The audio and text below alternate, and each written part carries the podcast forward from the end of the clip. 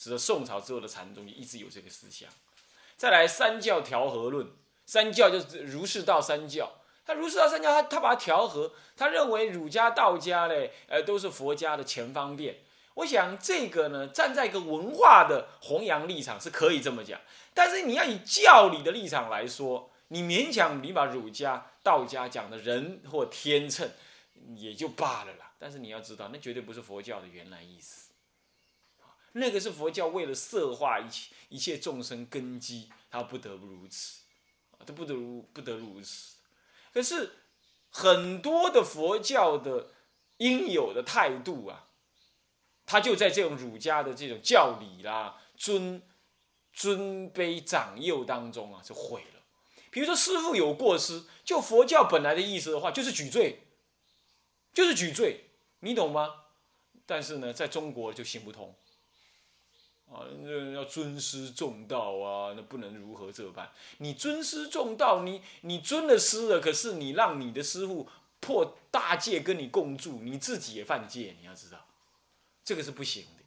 可是在中国里头呢，像这种思想呢，就显得呢，好像你是大逆不道，大逆不道。你要看那个呃，乐国老法师他写的那个南传的佛教的纪实啊，你就可以看得出来，他那个。他一个庙上面那个主要领导人，可是呢，一不小心就摸女众的头，那么这这是不适当的行为，那么当然就有某种程度的戒律的违失，他就公开了忏悔，而且日日就行忏法。像这样子呢，就保持了佛教的纯净度。在印度这个时代，这个国家里头，它是它是为宗教视瞻的，在宗教的戒律里头有为最高的权威。那么，这没有任何的权威超过他。换句话说，你是我师傅，你也不能超过宗教的权威。但是在中国不是这样，师傅的权威超过宗教的权威。有家法不一定有佛法的，所以说你看禅宗一日不做一日不食，他得去种田呢。你不去种田的话，就有违祖师家法，那怪了。你释家法，你你你就违，你就不知道，这就随着不对。我初出家的时候，我对这事情有强烈的质疑。后来我发现也不用质疑了啦，我我们让我们自己去做，我们自己去做。师者为什么是师？师是因为在佛法之下才是师，在佛法之下才是师，不然那就是烂烂人情。佛法佛陀甚至于也受到什么他弟子的质疑，佛陀一向表现出来是这个态度的，啊，一定是态度，这就是三教调和的思想的的遗序。使得佛教一直有这种模模糊糊、对错之间一直显得模模糊糊。那么我话虽然是这么讲，其实我也在这个环境底下，我也没有办法。曾经，嗯，包括海公在内的一些长老跟我说啊，呃，什么什么样的事情你应该有所有所表示，你作为一个徒弟，你应该有所有所表示。我说不行，我是人家徒弟，我不能有所表示。那长老听了也就算了，他也受到三教调和之类的思想影响，也算。那我呢？我是压根儿受到这种思想的影响，我就显得很东风，很很无能，他不敢这么做。但是呢，我今天公开的这样讲，也不会有人骂我错。这就是中国的环境如此，你看到了没有？那么怎么办呢？我们不能要求别人，别人用那种态度来对待你，你也你去顺应他。那是因为你对他慈悲，或者是说你顺应一个和和的外表，和和吗？好，你跟他讲，他会认为你大逆不道嘛？你徒弟竟能说师傅过失，大逆不道啊！啊，比如这样，那就算了。可是你们就不一样啊！你们以后是比丘，甚至于现在就已经是比丘，你以后要去剃度人，你不能够自命清高，学弘一大师，学印光大师，你懂吗？你应该。要学一个凡夫身，你要去剃度人。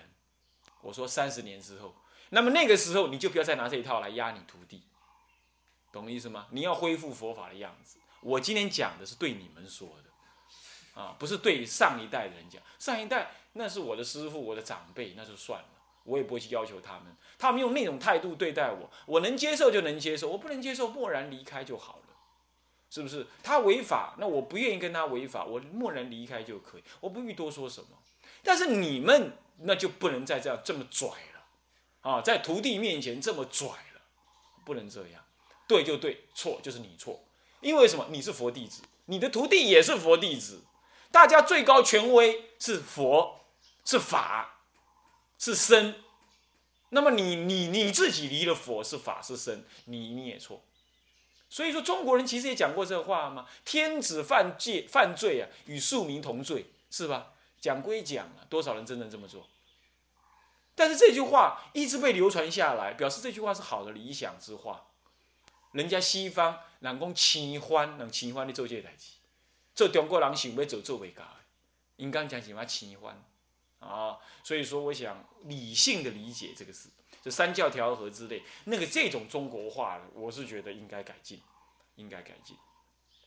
其去取皆需后人慎思明辨。我已经。我已经叫大家慎思明辨了，OK。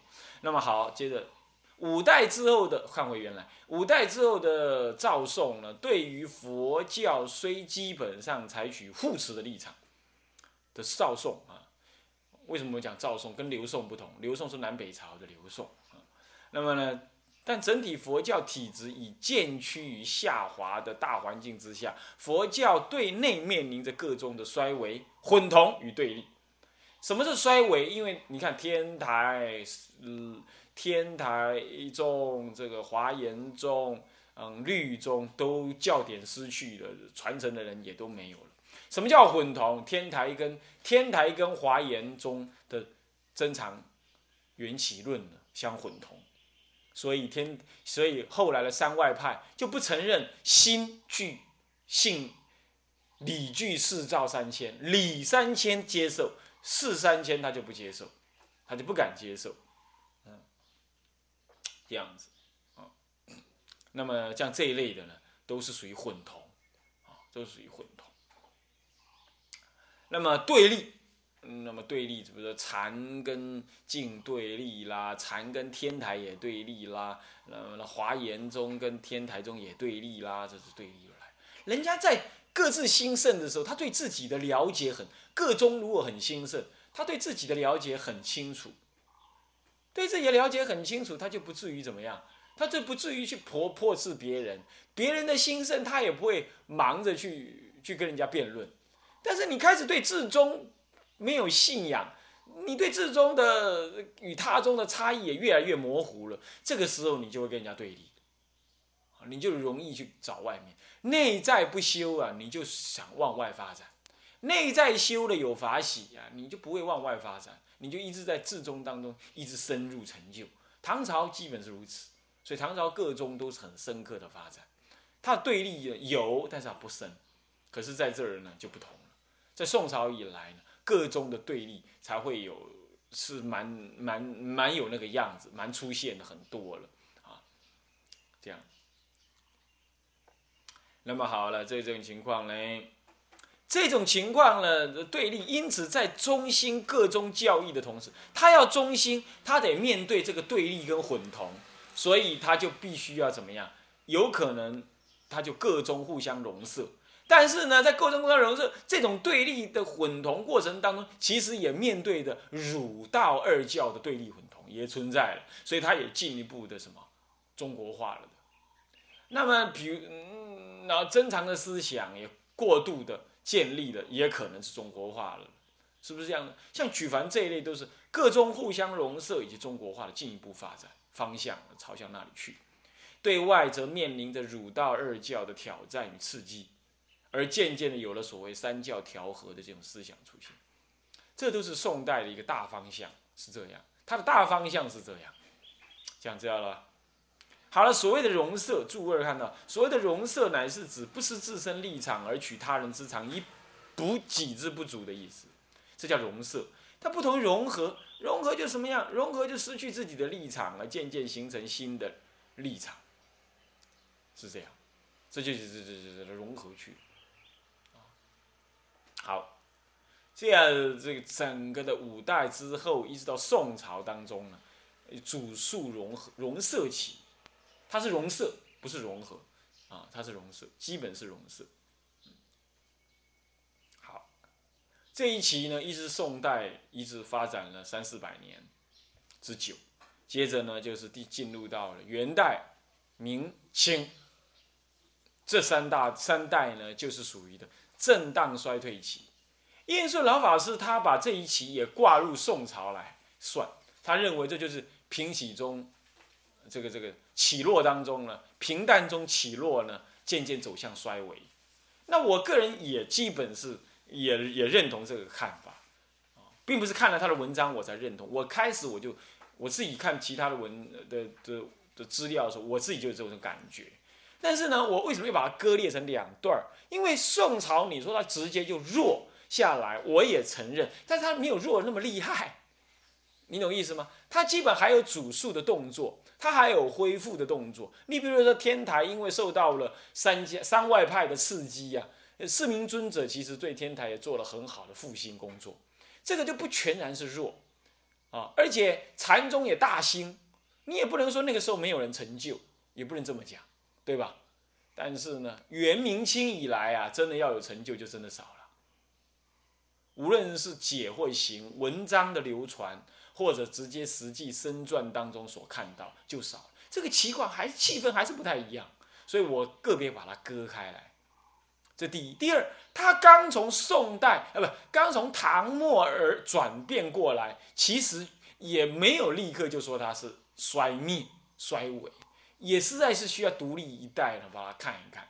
当然，日本人有一些人也持的看法跟我的看法是一样，啊，我的看法是一样。我也一直我讲这样子的分隔会显得清晰一点，而不是那么过度的笼统啊，是这样。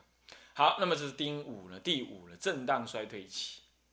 为什么叫震荡呢？就是说这里头确实还有一些 pose，啊啊，这个。这个出来了，下面冲上来了又摔下去，冲上来了又摔下去，是有这种情况啊。那个明末四大师，他们就做了很大的挣扎跟奋斗，对不对呀？啊，那么呢，呃也到现在也很人很崇拜明末四大师，是不是这样子啊？他也受了很大的影响，但是你说他有没有根本性的扭动中国佛教呢？没有，因为他们呢没有创新。他们在既有当中找寻恢复，然而呢，然而虽然个人成就很高，可是没有没有在那个抓住时代的脉动，转动时代的枢纽，他没有。所以个人虽然有成就啊，采取的方法呢，要不就过度保守，要不是方法没有很适当。过度保守，比如说偶益大师过度的保守，他弄到后来讲戒只剩下三五人在听，而他自己的弟子呢？他自己的学生呢，并没有继承他的精神，继承的很好，所以没有继承者。比如这样，那么莲池大师啊，那么啊真可那个谁呀，啊，智博大师啊，他们虽然很有成就，可是影响发挥的社会影响力呢就有限。那么像那个谁呀，那个另外那个寒山就不同。啊，智博啊，智博，我要讲智博。智博大师呢是憨山，憨山确实做了很大的一个努力，他也有了著述《憨山德清》，虽然做做了那个，但是呢，他跟莲师大师一样，就只影响那个他的道场，只影响他的道场。著述呢也有，可是没有影响当时的人，所以他继承下来的人不多。那么到了。到了偶益大师更惨，他甚至于连当时道场都没什么影响，他是凭着他的特殊的刚烈风格，然后还有大批特批当时的佛教，使得什么呀？使人家当时的敬他而远之，亲近他的不超过十个。那你们教务主任还比他有成就，虽然你们教务主任是啊是什么呢？是偶功的什么呢？是绝对崇拜者、追随者啊，是不是这样子啊？言必称偶功，是不是？但是呢，像这样他就没有形成。好了，那子博大师更有意思，他根本就介入政争，他就挂入国民党去了，你懂意思吗？是这样子的。结果国民党后来呢，竞选失利之后，他被抓去关。他成就很大，他成就很大，他在。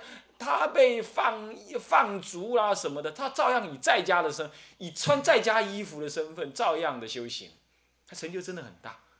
但是怪了，因为受到政治的压抑，没人敢碰他，没人敢碰他。憨山德清也在精神上给予很高的支持，但不也不敢碰他，因为在那种封闭的环境底下，他敢这么介入政争呢，实在是艺术，实在是个艺术。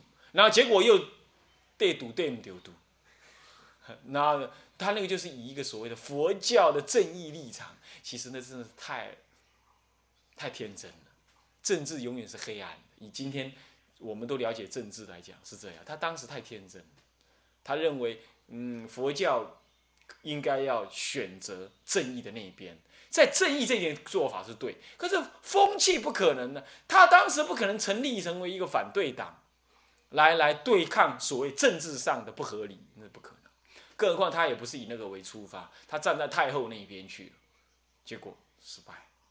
失败之后，使得他的佛教大影响影响力也相对的受限，相对受限。所以说，这个明朝四大师各有局限的，这个不是他们的成就的局限啊。他们成就当然号称大师，我怎么能批评呢？我是指的就在。社会红化、红化跟影响佛教的大大趋势来讲，那是无能的，那是还没有办法。所以你今后如果要形成佛教大趋势的话，你一定要怎么样？第一，要像你们教务主任这样，要有要有道场，要有群众啊。第二呢，最好还有一个师傅啊，能够这么支持他啊。虽然啊，点点点啊啊，那么不要讲了。啊，那么很支基本支持啊，支持，那你很不错啦。他省掉多少努力奋斗，是不是这样？就有这么一个大的空间环境，对不对啊？好，OK。然后再来呢，再来就是建立思想，红传思想，然后让周围的人去扩充，就是要进行所谓的宣扬的工作。但是要做这两个工作之前，当然自己必须是个道人，而且最好实修实证。啊，这一点我们目前缺，啊，目前缺，啊，那么但是呢，就算有实修实证，你看明朝是明末四大师，他如果没有做这个群众的工作，以及道场运作，还有弘扬的工作，那还是不能形成大气候。所以呀，我们经过的挑战是很高的。第一个挑战就是实学实修实证，再来就是要运用时代的机缘，扭动时代的枢纽。然后形成风气，哦，这个就更难了，啊，这就更难，啊，那么，那么为什么不现在做呢？现在时候未到，现在时候未到，啊，政治环境、外在环境跟内在的机能、功能都还没建立，所以还不是，啊，所以还不是，如果未来佛教有所谓的心格，心格的话。我们这一代在这一代的人，也只能说是新格的早期的所谓的倡议者。未来的新格将会在我们的倡议之下呢，慢慢的产生了什么？产生酝酿。要大新格，必须所有的佛教出家人都觉醒。啊，我们当时办生前杂志，十年前办生前杂志，目的也不过如此。那么新格老半天，只有哪一件事情算是稍稍安慰？就传戒。已经多元化，并且开始注意二部受啊，而且开始注意什么？要三人登坛这个合理的做法了。以前根本就戒严期，传戒也戒严，一年只有一个道场可以传戒啊。说也不是坏了，但是都是你在传，你说对了就对，这就不是的。而且刚好你传的都不对，是不是这样子？那这样而且只能你传的不对的，只能只能不对的传，那不是很笑话吗？是不是这样的？那总算打破了，这十多年来总算打破，是不是？啊，那今后还有还要有很深的、很深的改革了。不过佛教不是搞革命啊，所以说它的改革有时候也不太明显，它慢慢的转，慢慢的转。我在想，我们已经在转，是不是这样的？是不是这样的？啊，好，这个事情是这样子。接下来就是震荡衰退呢。现在你你了解这个意思？那时间上是多久呢？时间上是这个，自元朝的初年，一二七九年，到清朝的末年，已经到了民国初了啊，一九一一年，凡六百三十年，越拖越长了。安怎呢？拍戏拖病了啊，越拖是越长。在这个时候呢，即元明清三代，足足耗了是六百多年。这段时间是震荡衰退。为什么叫震荡衰退呢？呃，讲难听一点，就是透过这个股票术语，就震荡走低，震荡走低。为什么要震荡走低呢？这个这个早上八点钟开盘呢，一直开到十二点钟，这四个小时当中，哎，有人要卖，有人要买，那价格就一下升一下降，一下升一下降，一下升一下降，这震荡。但是呢，基本时事大家是这看的是不好，所以卖的多，买的少，就震荡。一下子有人买嘛，他就又出高一点的价格买，就走高了。那三分钟之后呢，又有人想卖了，他他卖的更多，他为了要卖多嘛，要出清出清存货，他就用更高的、更低的价钱来卖，就走低，增高走低呢，高一下低一下，高一下，是是是是是，基本上是慢，不是这样一路降下来，不是这样的震荡。往下降，佛教也是这样，有人冲一下，有人冲一下，震荡走高，那慢慢的就走高起来了，哎，佛教就兴盛了。可是撑不了太久，嗯，又降下来了，啊，是这样，懂我意思吗？你看民国初年，哦，明初四大师啊，什么啊，印光大师、弘一大师、太虚大师、虚老和尚，哦，那时候好像大家好像有善知识可以跟循，哦，又兴起来了。啊，后来国共相争啦，两岸分离啦，然后最后呢，文化大革命了，都都到大陆不晓得怎么样。台湾来的那些老法师，当时都年轻的法师，没资源，学习也还在学习当中，哇，就卡在那，整个又衰退了，是不是？民国也是这样啊，光一个民国到现在，民国已经快九十年了，这九十年当中也是这个状况啊。以后的历史来研究我们也是这样啊，对吧？这震荡走低。但是我们这次的震荡走低，跟上一期六百多年震荡走低不一样。上一期震荡走低是在封闭的环境底下，没有外来刺激。虽然有喇嘛，喇嘛来了都在宫廷里头，两次喇嘛进中国都在宫廷里头，都在宫廷里头。第一次在元朝，第二次在清朝，都在宫廷里头，走不出北京门之外。北京门之外都是汉地的佛教兴盛。但这次不同了，这次嘛，大陆佛教是彻底洗牌，一切重来，而且为了政治上的理由，他也把嗯西藏佛教挂入为中国佛教的一支，平起平坐。他不独显，虽然汉地佛教还是比较新，汉地的汉传佛教还是比较新，但是在态度上是平起的，啊，他也没有得到特权，藏传佛教没有特权，这第一。第二，他以大陆来讲。根本就送人到斯里兰卡了南洋一带去留学，他们将来回去，乃至日本也有，他们将来回去之后也会把那些带回去，而且跟汉地佛教会平起平坐，没有受到汉地的佛教并没有受到政府过多，虽然有那过多的什么钦采，再来，中国已经重新面临一个全新的什么，全新的一个文化了，全新的文化。他没有办法怎么样？没有办法像以前那样封闭了。再来，政治已经重新开始了。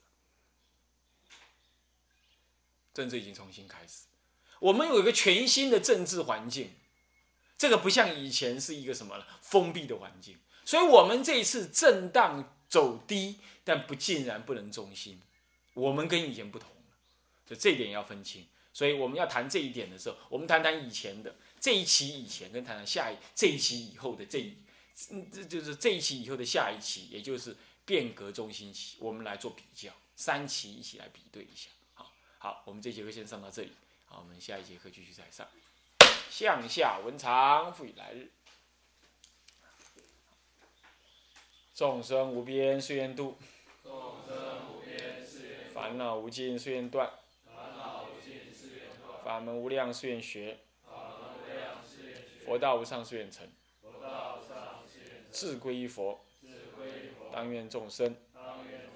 理解大道，发无上心，志归于法，当愿众生。深入经藏，智慧如海，志归一生，当愿众生。同理大众，一切无碍，愿以此功德，庄严佛净土。上报四重恩，下济三途苦。若有见闻者，悉发菩提心，尽此一报身，同生极乐国。